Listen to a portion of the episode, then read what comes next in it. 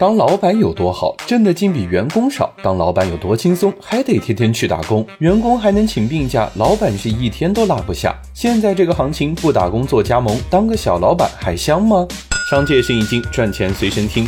江湖传言，普通人打工撑死只能温饱，想要翻身不搏一搏怎么行？九五后的小田对此深信不疑。在打了三年工，攒下十几万后，他燃起了创业当老板的想法。经过考虑后，他选择和朋友加盟饮品店。虽然前期考察挺细致，但两人还是出了四十万。房租、装修花了一半，设备、机器加原料又是十多万。回头算一算，还不如自己单干。因为是加盟，四十万给品牌花了一大半，每天营收一万多，毛利有个百分之五十五，一年回本十五万，投入的四十万收回得要两年半。发财是不可能发财了，也就比打工强一点。可惜钱是没赚到，人是快累倒，背后的压力比打工大多了。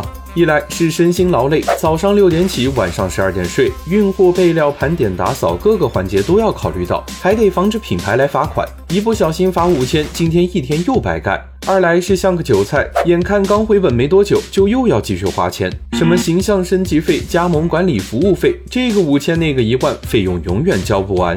三来是行业太卷，如今的茶饮行业，房租水电高了，竞争店铺多了，赚钱就变难了。加盟了两年多后，小田正和朋友考虑把店转让出去，创业热情消散了。小田也在思考，怎么小老板的镜头还是打工呢？